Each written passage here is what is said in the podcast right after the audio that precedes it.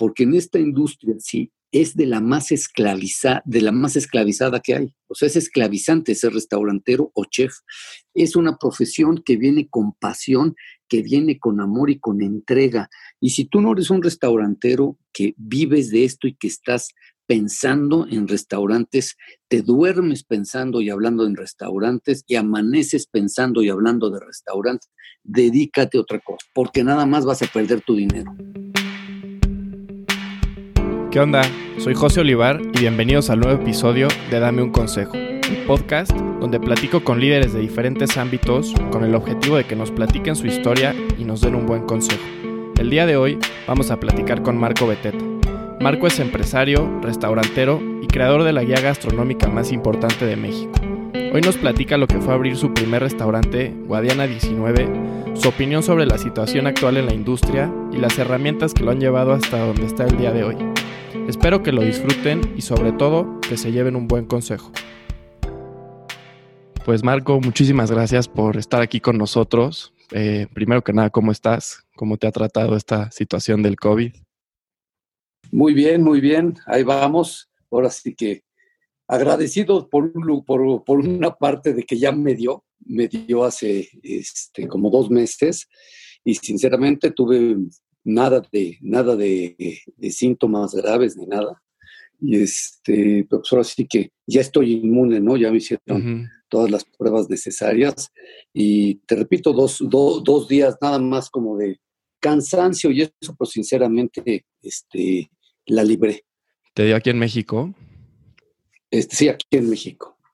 Y este, y lo que me aconsejó el doctor fue reposar y con eso aislarme y pues ya, San se acabó y afortunadamente ya estamos inmunes, como dicen. Sí, qué suerte. Pero antes que nada, muy agradecido eh, por porque me hayas contemplado en tu espacio. No, gracias a ti. Pues antes de empezar un poquito con, con tu historia, platícanos un poquito qué es lo que te dedicas hoy en día.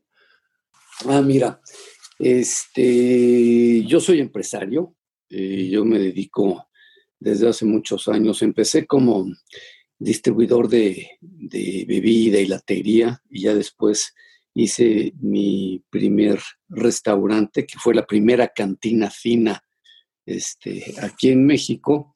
Estuve como restaurantero varios años, después franquicié mi negocio y eh, me dediqué a los medios publicitarios. Siempre me ha encantado mucho la publicidad y vender. Entonces me dediqué a la comercialización de mis propios espacios publicitarios, tanto en interiores como en exteriores, mobiliario urbano, espectaculares, etc.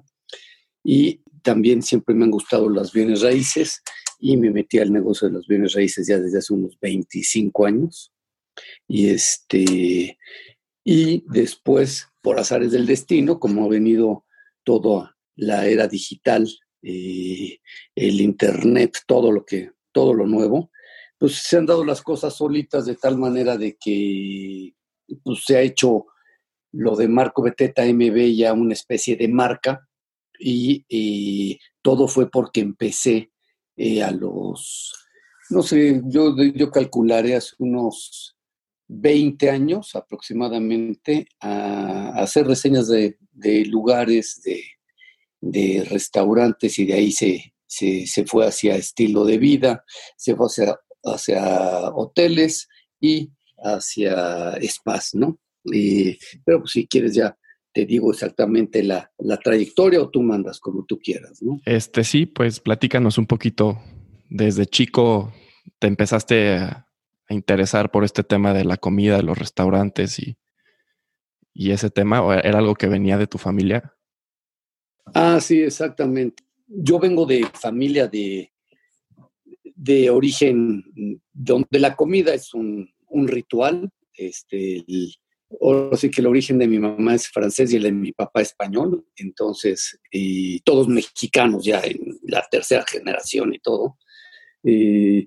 Pero siempre desde que nací o desde que tengo uso de razón, la comida, la bebida, este, son son una, una religión, ¿no?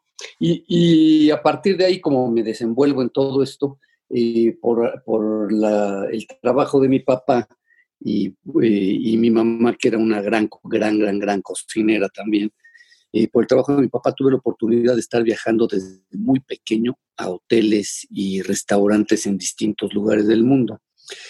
Entonces, para cuando yo tenía, no sé, este, 15, 16, 17, 18 años, yo ya traía, pues ahora sí que una experiencia en restaurantes este, y en hoteles eh, muy buena.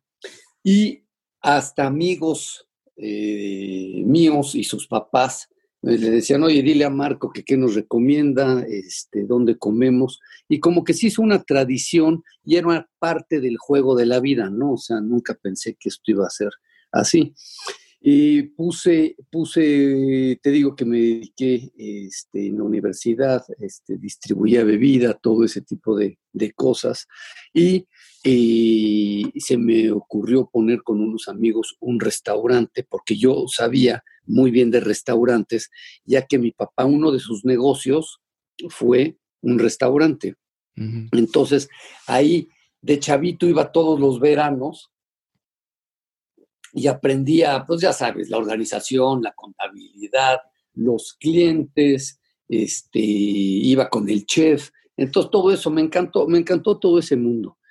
Y como salí en la, en la, universidad, ahí empecé este, y me uní con unos cuates, e, era el momento de la bolsa y todo eso, y junté un grupo de inversionistas para hacer un restaurante.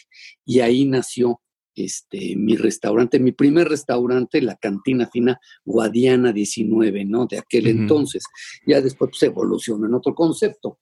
Entonces, y cuando yo necesitaba, cuando yo necesitaba publicidad, me di cuenta pues de que todo estaba completamente pagado, o sea, de que no existía alguien serio que te dijera en realidad que tu restaurante era bueno y con mucha calidad. Y yo sí podía apostar en ese entonces que fueras a mi restaurante y que te pagaba la cuenta si comías mal.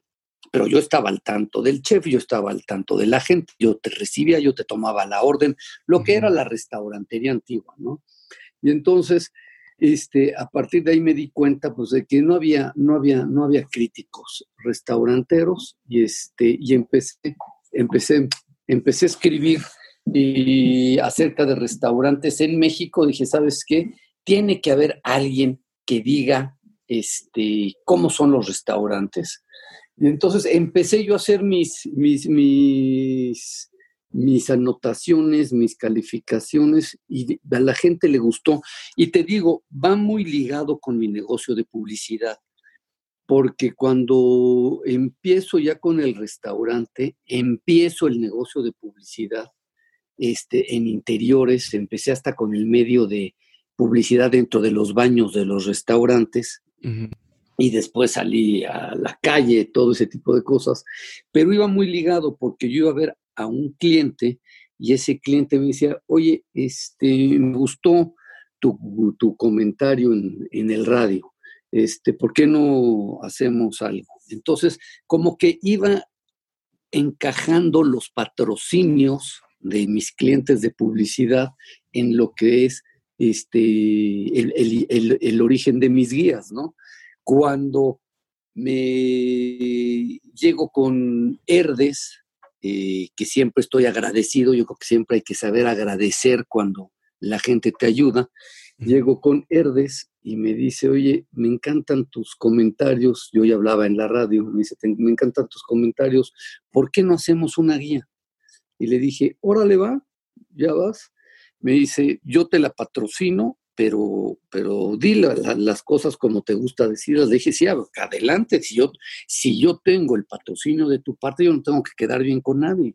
Y de ahí surge la manera en la que dije yo, si yo tengo mis patrocinios, si yo tengo mis negocios, yo puedo decir y hacer lo que quiera en cada restaurante y es la gente que me lee o me escucha lo va a agradecer, porque yo voy a la gente que me escucha y me lee. Yo no voy a quedar bien con el restaurantero este, ni con el chef. Entonces, como que crea fama y échate a dormir, ¿no? De ahí fue, de ahí fui este, creciendo. Obviamente, digo, algo que es interesante que te comente. Eh, al principio, en las primeras guías, yo tenía que buscar 50 restaurantes buenos y era dificilísimo. Hoy en día, hoy en día, bueno, este, te puedo decir 100 en un segundo y 200. Entonces, este, sí, la oferta gastronómica y todo cambió. Yo nunca me imaginé, te repito, que iba a llegar esto a estas cosas. Y eh, entonces seguí, seguí por mi, por mi lado con mis negocios de, de, publicidad, me metí a lo de las bienes raíces, este, te lo estoy acortando todo. Y eh, cuando empieza el momento del, de la primera crisis, porque ya vengo de varias crisis, o la, no, la segunda crisis, este, me doy cuenta de que tengo que crecer, porque el concepto de uno de mis restaurantes era muy bueno, y me asocio y ven, ahora sí que me asocio con todo lo que es este, la restaurantería, los conceptos, la comida, y digo, ¿sabes qué? Me deslindo de ella, se lo dejo a los profesionales, que ellos lo hagan, yo me dedico ya a mis, a mis, a mis otras cosas, ¿no? Entonces me meto muy fuerte a todo lo que es publicidad y a todo lo que es este mobiliario urbano, eh, a todo lo que son bienes raíces, y por cómo es la circunstancia, yo ya dije, no, pues ya voy a dejar de escribir guías porque no tengo tiempo surge también el momento restaurantero, el momento de los chefs, el momento de los jóvenes. Este, empezar a ser chef se vuelve una, una, pues, un big shot. Este, empezar a tener un restaurante es, uff, qué negocio tan increíble. Por, y pues digo, oye, ¿sabes qué? Esto está teniendo mucho punch. Y empiezan a surgir críticos restauranteros que, bueno, pues, estos cuates están todos pagados, estos, por favor, este restaurante es una porquería, ¿cómo dicen que es bueno? No, pues todo está chayoteado, entonces, pues obviamente, obviamente, este, digo, ¿sabes qué? Pues es mi momento, no me importa lo que digan, no me importa que, este, que, que, que me busque enemigos, pero yo tengo que ser la voz de la gente que en realidad quiere tener una experiencia buena en un restaurante y me cree. Y entonces, este, empiezo a tener muchos enemigos, sobre todo medios, medios que dicen, oye, no, pues eres un, eres un, eres un güey, si te pagan las, si te, si te pueden pagar las comidas y todo, vamos a hacer guías y que paguen los restaurantes. Y dije, ¿sabes qué? Prefiero salirme de hacer esto a que mi nombre y a que lo que yo hago, cada quien que se dedique a lo que quiera y es respetable. Y oye, y hoy en día muchísimo, digo, no sé, están estos cuates, este, muchos que te puedo decir que nada más se dedican a hablar mal cuando no tienen ni bases o a hacer videos gourmet cobrándole a los restaurantes, pero si no le pagas este del gourmet, pues habla mal de ti. Entonces, este, todo este tipo de cosas de puro charlatán o de gente que hace las cosas así, bastante profesional, pero cobra y si no le pagas, ese profesionalismo lo utiliza lo utiliza mal, mal, mal hecho, ¿no? Entonces, yo sí digo, si me entrevistan, si me preguntan, pues digo, yo aguanto vara, me puedes criticar y puedes decir que lo mío no te gusta, pero lo que sí no puedes decir es que a mí me paguen, es que a mí me, me, me den una lana por hablar bien de un restaurante o mal, o que un solo chef en estos veintitantos años me haya dado una sola comida. Y eso, pues creo que vale mucho, ¿no? Creo que vale mucho a, este, a, tu público. A tu público me ha costado mucho trabajo, mucho tiempo y mucho dinero, porque una marca, si la quieres hacer como lo que hasta ahorita ha sido, ha sido mi marca, le tienes que poner mucha pasión y no te tiene que interesar el retorno de, la inversión ni, ni, el dinero, porque esto yo lo hago con pasión, yo no vivo de esto. Esa es la gran diferencia. Si tú me dices, oye, ¿cuál sería tu, la gran diferencia de, de ti y de los demás que hacen cosas similares? Pues que yo no vivo de esto. O sea, mm. yo sigo haciendo mi vida idéntica si ya no fuera, si ya no volviera yo a ser una sola guía, es más, muchas ediciones de guías en las crisis me, costaban, las ponía yo totalmente de mi bolsa, pero nunca he dejado un solo año de, editarlas, ¿no? Este, hoy en día, pues ya digital es mucho más rápido, ¿no? Sí, Sí, en redes sociales es más fácil compartirlo. Exactamente. Entonces, la historia más o menos cae, cae de esa manera y cuando surge este, las redes sociales, cuando surge, te digo que vengo de toda esta historia, entonces, este, y empiezo a hacerlo también de la misma manera, de la, de la forma más profesional que se pueda y que no tenga, y que no tenga este, ningún tipo de, compromisos, ¿no? Y pues ya ha ido surgiendo, pues ya hoy en día es Instagram, este, Twitter, YouTube, todo este tipo de cosas que tienes que irte reinventando, ¿no? O sea, ya ahorita se están metiendo mis hijas a lo que es mi marca para todo lo que estamos teniendo en proyectos del 2020 finales a todo el siguiente año lo que viene, porque para mí, este, ahora sí que a diferencia de mucha gente que nada más se queja, este, creo que cada quien es el hombre y su circunstancia, y mi circunstancia no está para quejarme, mi circunstancia está para, para aprovechar esto, aprovechar a lo que me dedico, reinventar ciertas cosas, dejar muchos, muchos proyectos que ya no tienen necesidad de, de, de, estarle luchando a lo que no, o no te gusta o no va a ser, o no va, o no va a tener futuro y cortar, bueno, cortar hasta relaciones personales que dices, bueno, este cuate o esta cuate es nocivo para mí, nocivo para, para, para, para, para, mi empresa o para mí en lo personal y, este, y cortemos de tajo todo esto.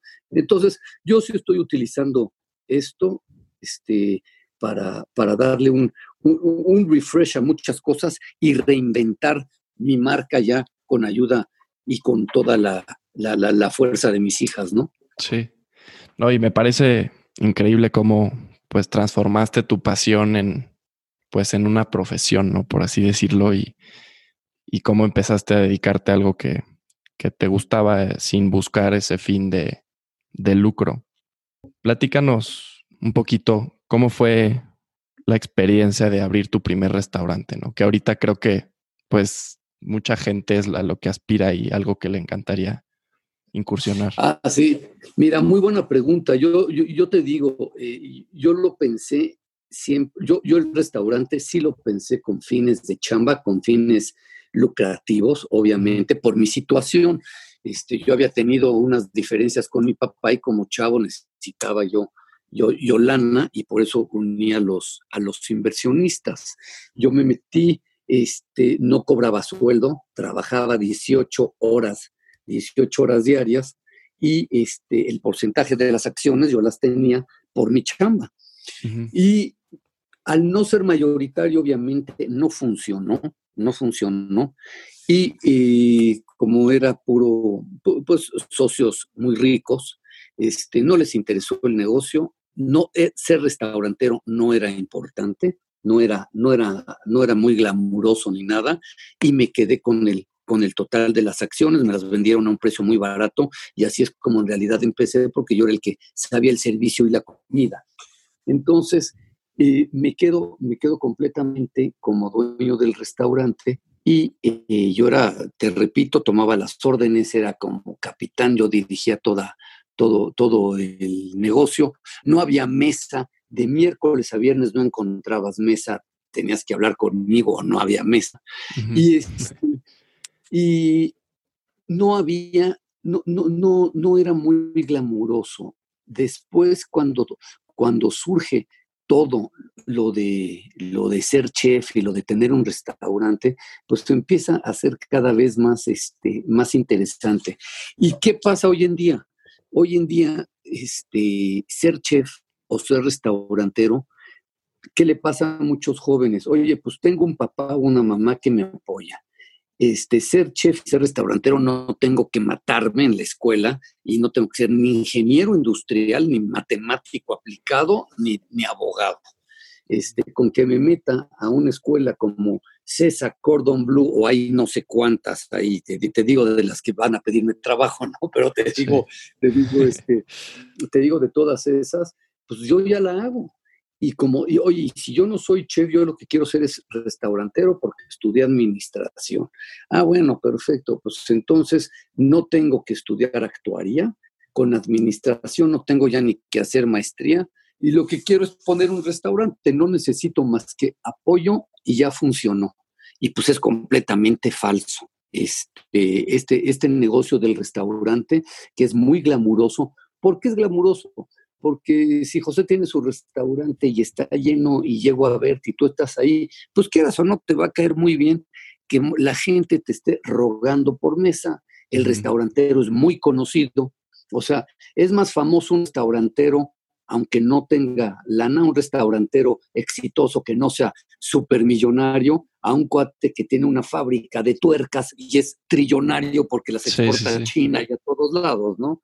Entonces, este, ese, eso es el glamour, o sea, una, un, Enrique Olvera es mucho más famoso que un industrial de Monterrey que se está pudriendo en millones, ¿no? Entonces, este, ese, entra mucho el ego el ego, el ego y el, este, y el glamour.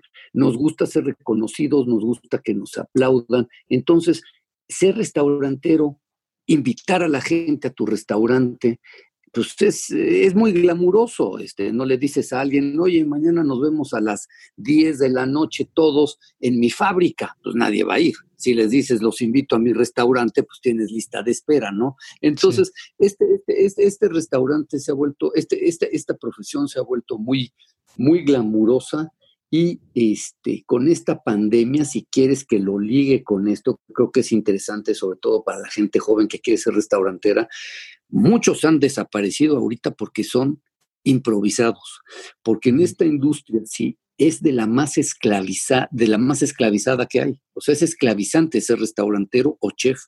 Es una profesión que viene con pasión, que viene con amor y con entrega. Y si tú no eres un restaurantero que vives de esto y que estás pensando en restaurantes, te duermes pensando y hablando en restaurantes y amaneces pensando y hablando de restaurantes, dedícate a otra cosa, porque nada más vas a perder tu dinero, porque te va a robar, te va a robar el gerente, te va a robar el capitán, te va a robar el mesero, te va a robar el barman, te va a estafar el de compras, te va a robar el del ballet parking, vas a tener este, problemas con ellos. O sea, no es el negocio tan bonito que todo mundo dice, oye, pues es que quiero ser chef. Pues tú pregúntale a cualquier chef o a cualquier restaurantero y te van a decir, yo te puedo decir 500 ejemplos que yo viví pues que si te quieres ser restaurantero tienes que vivir este tipo de circunstancias, ¿no? O sea, o al menos, pues que que, tengas toda la infraestructura y el papá y la mamá que te, que te ayuden y que si quiebras no pasa nada. Entonces, esa es otra historia, eso no es querer ser este empresario, querer ser este, una persona que salga adelante, eso es pues que te consintieron, y te pusieron un juguete. ¿Sí me entiendes? Sí, totalmente. Entonces, sí es una empresa dura. Sí, estoy totalmente de acuerdo contigo y, y creo que mucha gente se acaba metiendo sin saber lo que en verdad es, ¿no? Y, y es muchísima chamba. Exactamente. Entonces, sí pensarla dos veces antes de querer ser restaurantero o chef. Mejor ser inversionista, y ahorita está muy de moda, ser inversionista en restaurantes ya con franquicia o con meterte a, con, con, con, cuates que ya han tenido éxito en una barra japonesa y tú nada más viendo como inversionista y tener glamour, ¿no? Pero es el precio que tienes que pagar. Sí, totalmente. ¿Y cómo ves la situación para, pues, para los restaurantes ahorita después del coronavirus? Pues mira, yo, yo la veo, este, ha surgido el, concepto del takeout. Ahorita la cantidad, la mayoría de los restaurantes profesionales o chefs o restaurantes ya con una infraestructura como franquicias fuertes, pues se han puesto las pilas porque tienen todo viven de esto y, están cada vez inventando y pensando, como dicen, thinking out of the box, este, en tener cosas a domicilio, en tener cosas de, para llevar para las oficinas, para casa, que sean entretenidas, que, que estén ricas, que lleguen limpias, etcétera. Muchísimos eh, restauranteros ahorita y chefs están viendo la manera de seguir pudiendo vender, porque no toda la gente está ahorita queriendo, y ya eso que ya abrieron los restaurantes, te digo, he ido en estos últimos tres días a tres distintos, ya abrieron los restaurantes, yo soy partidario de ir, partidario de reactivarlo. Yo creo que esto si te da, te dio, y si no te da, ni aunque te pongas. Entonces, este, eh, yo soy partidario de traer tu gel en la mano, tu cubrebocas y ya, dejémonos de estarnos quejando, ¿no?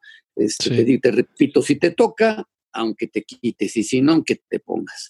Y pues es algo que no puedes ni saber, ni, ni me contagié no sé dónde, o sea, no, o sea, te va a pasar donde menos creas, porque hay gente que me consta que yo conozco que se quedó en su casa sin que nadie este, lo viera o la viera, pues sí, pero no se dieron cuenta que el jardinero o que el que le trajo el, el de Rápido o el de Uber, pues venía más infectado todo que nada. Entonces, este, no puedes, no puedes este, estar este, suponiendo.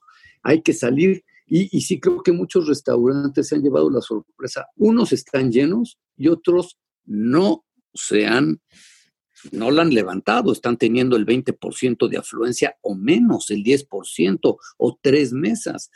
Yo fui a uno que estaba lleno y fui a otro que había, era yo la única mesa, te daba mucha tristeza, ¿no? Entonces, creo que todavía va para largo, creo que hasta que no descubran la, hasta que no salga la vacuna, no va la gente a animarse a estar yendo, porque hay muchos que todavía quieren seguirse cuidando, entonces pues no reactivan los restaurantes como deberían. Yo soy un gran impulsor de que ahorita vayamos a reactivar la industria, los restaurantes, a que convivamos, a que salgamos, porque la verdad, mi José, se te olvida una vez ya que estás en la mesa y te quitas el cubreboca y estás con tus cuates, y con tus amigas y con tus gentes, se te olvida. Entonces, pues te echas tu vino, te echas tu cerveza, te echas tu tequila y, este, y estás este, conviviendo. O sea, todo el mundo, cuando estoy en los restaurantes, los veo, todo el mundo está, me tocó festejando un cumpleaños, este, unos cuates. Entonces, este, hay que reactivarlo,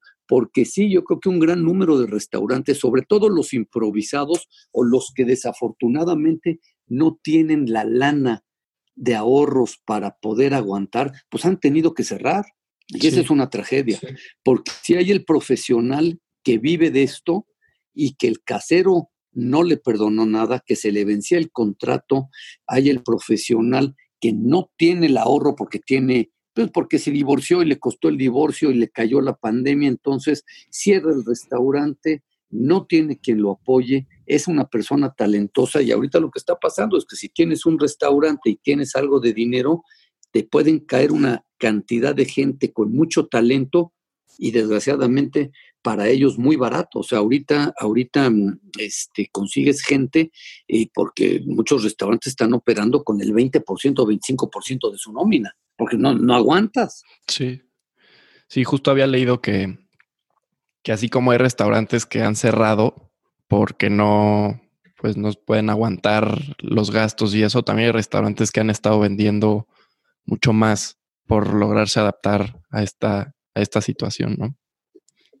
Exacto.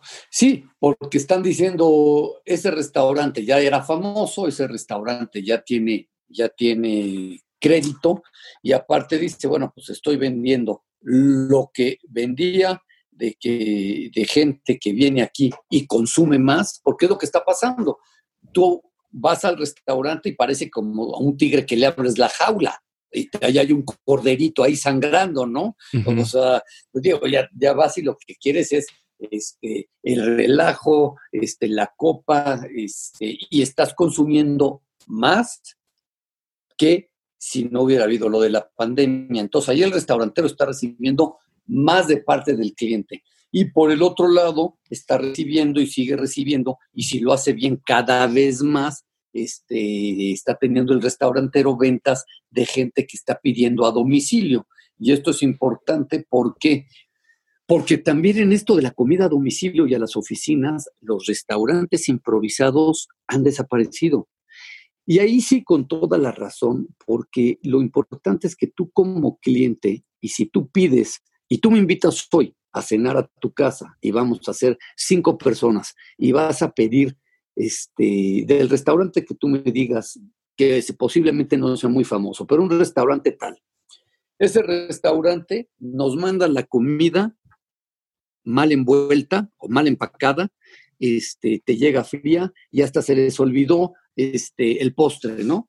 O, las ensaladas, que todo el mundo queríamos ensalada. Pues no vuelves a pedirle a ese cuate. Y si la comida no estaba excelente, tú no vas a perdonar que en tu casa te llegue un pedido que estás pagando y te llegue feo, te llegue que no sepa rico. Entonces, obviamente, esos restaurantes que quisieron ser disque de take-out, que de take-out no le saben porque no saben ni empacarlo, pues tú ya no le vuelves a pedir. Entonces también muchos que han improvisado, que son restaurantes que nada más empezaron a tratar de dar comida a domicilio sin tener la preparación ni de su gente ni del personal, pues también ya fracasaron. Y se han quedado los que dices, oye, me, llegó muy rica la comida y yo te puedo apostar y a todos los que nos están escuchando que hagan, que hagan este, memoria de la mayoría de los restaurantes que han pedido, muy pocos han vuelto a pedir del mismo. ¿Por qué?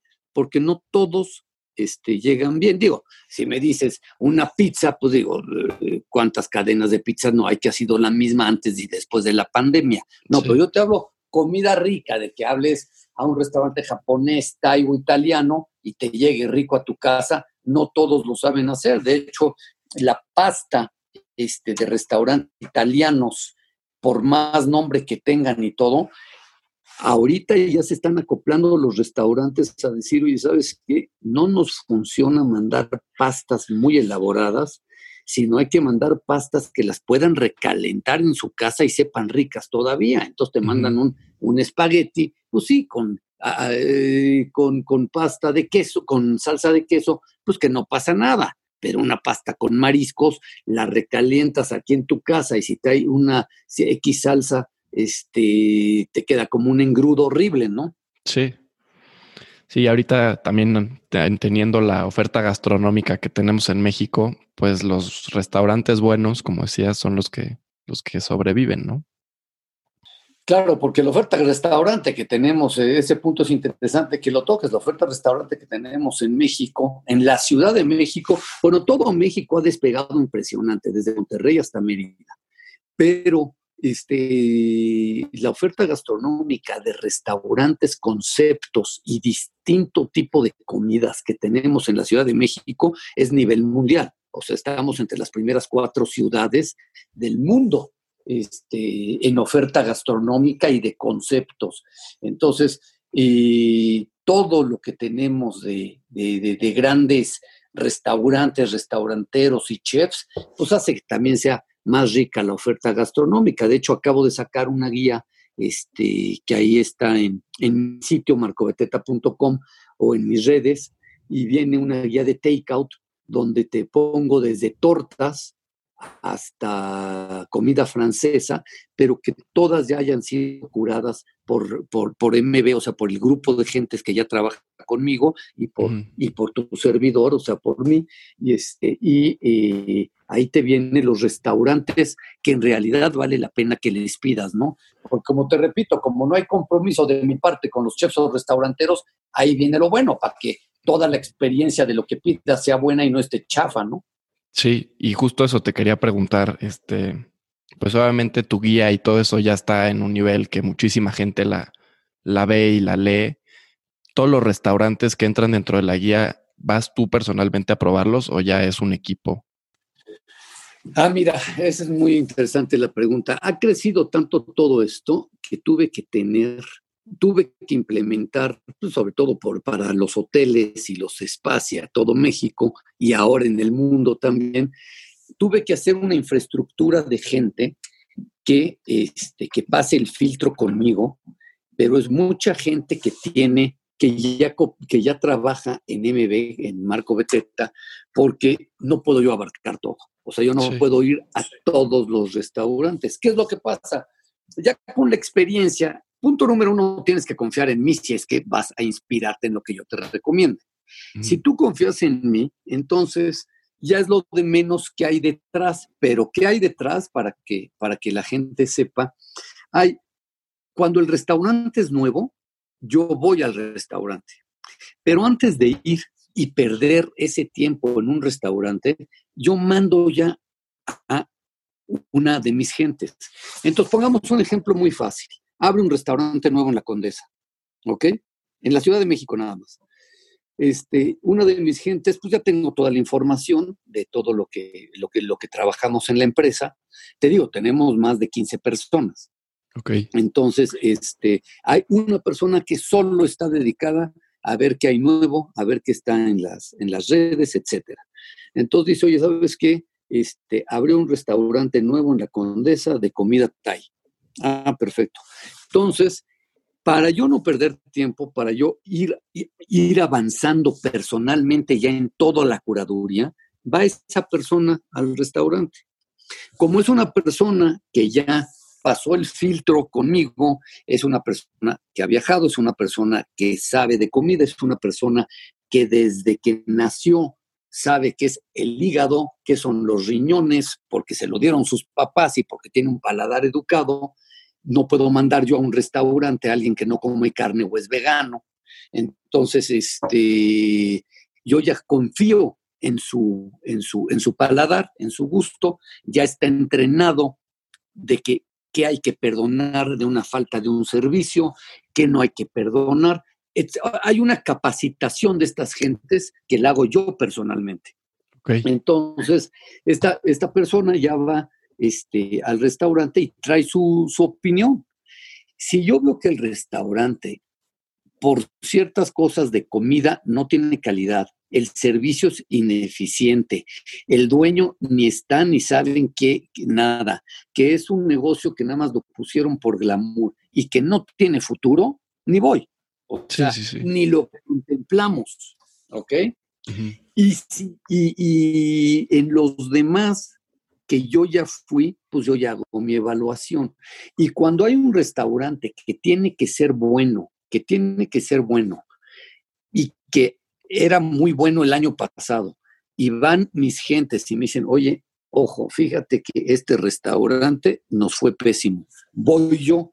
Y si está mal, digo que es una desgracia que este restaurante que haya estado bueno el año pasado, hoy ya no regresen. Hoy es una, este, una estafa, sobre todo porque me, me baso mucho en que el costo-beneficio, la gente que me escucha o que me lea o que me ve o lo que tú quieras, sepa que ahí su dinero vale, ¿no? Entonces, más o menos es, es así, es un grupo de gentes. Hoy tienes que confiar en la curaduría que yo hago, que yo hago. Obviamente no es lo mismo como empecé, que yo iba a 50 restaurantes en el año eh, a todos, a hoy que tengo una curaduría de 700 en, el, en México y como mil en el mundo. ¿Y a qué se dedican las demás gentes a las que a las que, tengo. Yo tengo muchos amigos por, mi, por, por, por cosas de mis negocios, hasta en Dubái. Entonces, por cosas de mis relaciones, este, tengo un grupo de gentes en Dubái. Este grupo de gentes en Dubái que son amigos, son gourmets. Entonces, yo, ¿qué, ¿qué es lo que tengo hoy en día como Marco Beteta MB, como marca? Que tú ya en mis redes sociales, en mi nueva, en mi nueva sitio app que va a salir, tú ya vas a buscar Dubai y la curaduría que tenemos nosotros de Dubai no la tiene nadie porque está al día. Nosotros tenemos los, por decirlo así, los corresponsales de noticias, nosotros lo tenemos, nosotros lo tenemos en los corresponsales gourmet que nos dicen, oye, estos son los cinco restaurantes en Dubai top. Ah, perfecto. O tengo los corresponsales en todo, en todo lo que es ciudades principales de Estados Unidos y se ha hecho un, tenemos una comunidad, yo te, diré que somos más de 550 personas que controlamos nosotros y que no lo hemos abierto. ¿Por qué? Porque del momento que, que lo abres lo tienes que hacer muy, muy, muy, muy, este, muy inteligentemente o cualquiera opina, ¿no? Entonces aquí la opinión de todos los expertos de la comunidad MB somos los que calificamos y los que opinamos. Entonces, pues de ahí sí todo está curado por mí, todo está filtrado por mí, pero no a todos puedo ir y eso tienes también que decirlo, ¿no? Porque si dices que te digo, oye, soy muy honesto, tengo que decirte la verdad, no puedo ir a todos ya. O sea, yo tengo que confiar en mi gente también, ¿no? Sí, es gente que, como dices, ¿no? Está preparada para, para eso. Exacto. Y como son, como es gente, pues puedes decir, oye, pues ¿cómo puedes saber de Monterrey todo? Bueno, pues porque tengo gente en Monterrey. En primeras voy mucho a las principales ciudades, pero si hay algo nuevo en Monterrey y mis amigos gourmet obviamente ya fueron, pues es gente tan viajada y tan gourmet que créeme que me van a decir, oye, vale la pena que vayamos o ni lo incluyas en la guía. Sí. Entonces, entonces, ya se vuelve muy fácil ahorita, pero como todo, han sido muchos años de estar este, trabajando, han sido muchos años de tener un club gourmet tan cerrado y con tanta gente que opine y sepa, han sido tantos años de la pasión para que, no para que tú me conozcas, sino para que si te interesan los restaurantes, sí me conozcas porque te voy a dar un beneficio que te va a encantar. A mí lo que, lo que me gusta es que tú me dijeras, oye Marco, seguí las recomendaciones de MB, la curaduría MB, y me fue increíble en, en Chihuahua, en Oaxaca, oye, oye, ¿sabes qué? Sigo tus recomendaciones y me he peinado todos los de la Condesa, todos los de la Roma, oye, o vivo en el sur y me encanta porque los cuatro restaurantes que tú dices que son tus favoritos también son los míos. ¿Sí me entiendes? O sea, el chiste es eso, que vayas a la segura. Digo, puedo fallar, ¿no? Pero, este, pero cada vez es más difícil fallar. Uno, pues porque yo sí le sé y porque la neta no estoy comprado y porque la gente que, trabaja conmigo es gente que también lo hace con pasión, ¿sí me entiendes? O sea, este que me dice, oye, yo no te cobro, yo quiero tener este acceso a todo lo que tú me dices y cooperar para, para, para que esta comunidad cada vez tengamos más expertos gourmet. ¿Sí fui claro? Sí, no, clarísimo. Y, y pues el valor que agregas también con los años de experiencia, ¿no? Y, llevarlo haciendo pues tanto tiempo. Marco, ¿hay alguna persona o personaje que ha sido referente en tu vida profesional o personal? Eh, mira, sí, muy buena, muy, muy buena pregunta. Eh, obviamente, ¿no? Yo que todo mundo te dice, yo tuve, yo tuve un gran maestro o dos grandes maestros que fueron mi abuelo y mi papá, ¿no? Y este, pero quitando el, el sentimiento de, de, pues, oye, la guía de mi papá y todo ese romanticismo, este, así como personas este, icónicas que digo son unos fregones, son dos, este, Branson, el de Virgin. Sí, me encanta. Y Richard, ajá, y este, Rod Lauren. Entonces, esos, esos, esos dos cuates yo te diría que son como, como de los que Mm, me tocaron a mí muchísimo en lo que es pues, un cuate que empieza como diseñador y hoy es un gran restaurantero como Polo Ralph Lauren o un cuate de Virgin que tiene, tenía desde tiendas de discos hasta aviones que van a la luna. Ese tipo de, ese tipo de cuates este, me apasionan, ¿no? Porque a mí me encanta la creatividad. Yo no soy un cuate que puede estar en una oficina o este, en una computadora todo el día, no puedo, no puedo, no puedo. O sea, yo estoy brincando mucho, yo soy de, de mucha cosa novedosa. Entonces, siempre me ha encantado, este, te digo, todos mis negocios, muchos no tienen mucho que ver uno con el otro, pero siempre han sido, tienen un común denominador, son creativos, ¿no? Sí. Entonces, este, digamos que que soy muy creativo y algo que le admiro a estas dos personas que te digo, a Manson y a, y a, Ralph, Lauren, tienen un común denominador, la pasión, el soñar y aterrizar los sueños y la otra, la disciplina. Entonces, este, yo estoy convencido que para mí dos lemas son básicos, y es como que eso sí, seas chino o de donde vengas, es el respeto y la disciplina. Si tú tienes respeto y tienes disciplina, respeto primero empieza desde el respeto por tu persona y después por los demás. O sea, ¿a qué le llamo yo respeto? Y si tú ves estos dos cuates de los que citamos, este, ellos respetaron todo, pero siguieron su camino yo respeto, seas lo que seas, hagas lo que hagas, pero te respeto y si tienes cualidades, trato de ver cuáles son. Entonces, el respeto de ser bien intencionado con la gente o esa actitud que te la da el respeto es algo para mí básico. Y por el otro lado, la disciplina. Si no tienes disciplina, así sea desde disciplina para decir, oye, ¿sabes qué? Yo voy a hacer ejercicio tres días a la semana, pero a tal hora, pero cúmplelo. Oye, yo voy a tener este, como tengo este hobby, voy a pintar dos veces a la semana. Cúmplelo. Y te estoy diciendo dos tonterías que has de decir, bueno, estás diciendo hobby y ejercicio.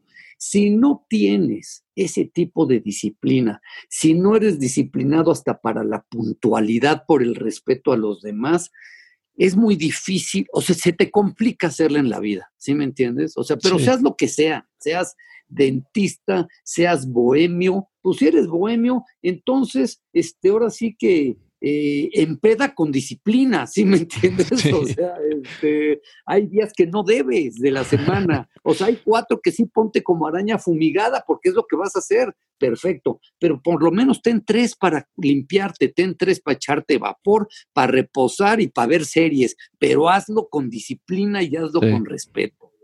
¿Sí me entiendes? Sí, totalmente. Y justo algo que mi papá siempre me ha dicho es eso, ¿no? Disciplina, disciplina, constancia, constancia. Y, Exacto. Y yo personalmente, este, algo justo que leí de ti que tenemos en, en común, esa disciplina la encontré en el karate. Ah, claro, sí, sí, sí, sí, sí, sí. Bueno, no quería lucirme porque si no, pero, pero sí, sí, la verdad, la verdad, siempre he sido muy deportista y para mí, este, de todos los deportes que he hecho, el que me ayudó a seguir con todos los demás deportes fueron las artes marciales, ¿no? Este, el karate para mí fue, este, yo soy tercer dan en cinta negra. No, ya me este, pasaste.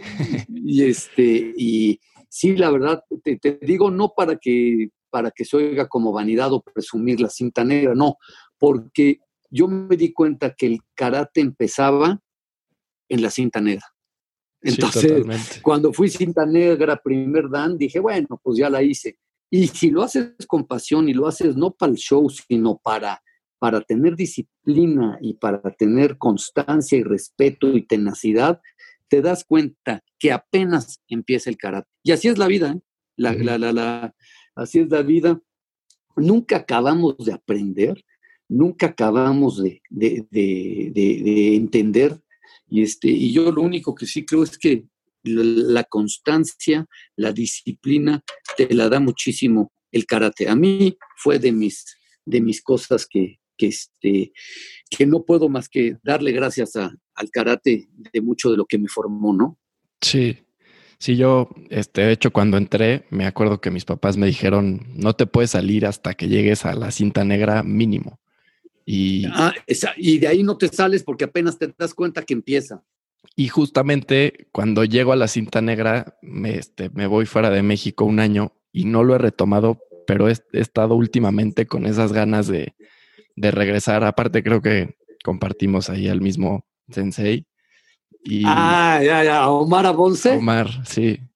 Sí, excelente. Y pues he tenido muchas ganas de, pues de retomarlo, porque sí es una disciplina Increíble. Es que sí, sí, yo, yo, yo creo que mucho de lo digo, yo no soy ni maestro de educación ni, ni nada, pero a mí no, me hubiera encantado que en, la, que, en la, que, en la escuela desde chavito me hubieran inculcado ese tipo de, de, de, de, la disciplina, la organización y la constancia y la tenacidad que me lo hubieran inculcado porque ayudaría, sería otro mundo si hubiera este tipo de, de conciencia para los niños, ¿no? O sea, ahorita ya la conciencia que hay es, la, es el, el, teléfono celular y vámonos, ¿no? Entonces, este, creo que, creo que al mundo le falta, le falta disciplina, le falta respeto, le falta constancia y este, y pues ni modo, yo creo que muy pocos le entienden, ¿no? Y el karate es algo que yo le recomendaría a todos, todos, todos, todos. Nunca es tarde para empezarlo pero este, cualquier arte marcial te da disciplina, constancia y respeto. Y sin eso, no la haces, porque ¿cuál es el fin de hacerla? para mí ser feliz y tener paz y tranquilidad. Y simplemente algo como el carácter lo que te da es paz y tranquilidad para tenerla así en los peores momentos. Porque en los momentos padres, pues todo el mundo somos felices. No, el chiste es qué preparación psicológica y mental y física tienes para poder sobreponerte y pasar las dificultades. Ahí es donde, donde te formas. O sea, cuando estás en la mala, ¿cómo puedes actuar para que estés tranquilo y calmado? Sea, ahí sí, por, este, eso es hacerla.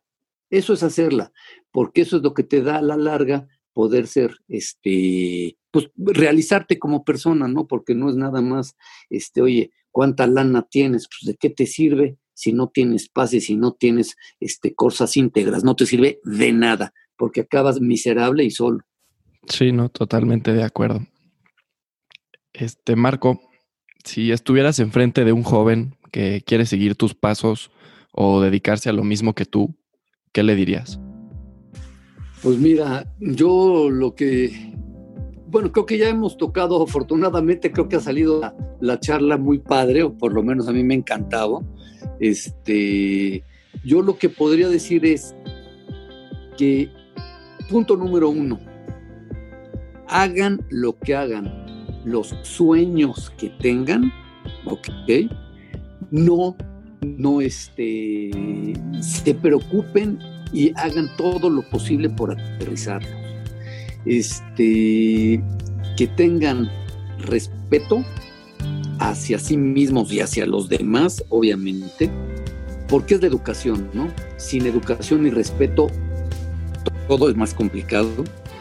Y que tengan pasión, pasión y disciplina. O sea, cosas muy sencillas se reflejan en todo lo demás, porque este, nunca se me olvida eh, una, una cosa de un, de un gran, de esas personas que son, que te inspiran y todo, que ahí viene, está hasta, digo, lo puedes googlear, ¿no?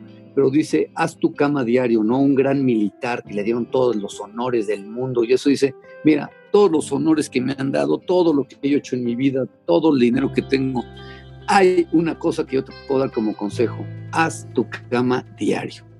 Entonces, aquí es todo, se resume a si tienes disciplina, si tienes pasión, si aterrizas tus sueños y te dedicas a prepararte para tener paz y felicidad, lo demás viene solito. O sea, yo, si me dices con qué concluiría como consejo, es no veas el dinero ni veas el, este, el reconocimiento. Ve empieza por dentro de ti para que todo lo demás salga. O sea, vive para tener pasión y para tener paz, porque eso va a darte como consecuencia lo demás. O sea, eso te lo firmo. Pero respeto, disciplina y constancia. Pues Marco, muchísimas gracias por tu tiempo. Me encantó platicar contigo y aprendí muchísimo de ti. De verdad, muchas gracias. No, hombre, al contrario, por favor, gracias. Estoy a tus órdenes para todo lo que necesites. Gracias. Muchísimas gracias por escucharlo. Espero que lo hayan disfrutado. La verdad yo me llevé más de un buen consejo. Síganos en Instagram en arroba dame un consejo podcast para estar al pendiente de nuestros invitados y nos vemos la próxima semana. Muchas gracias.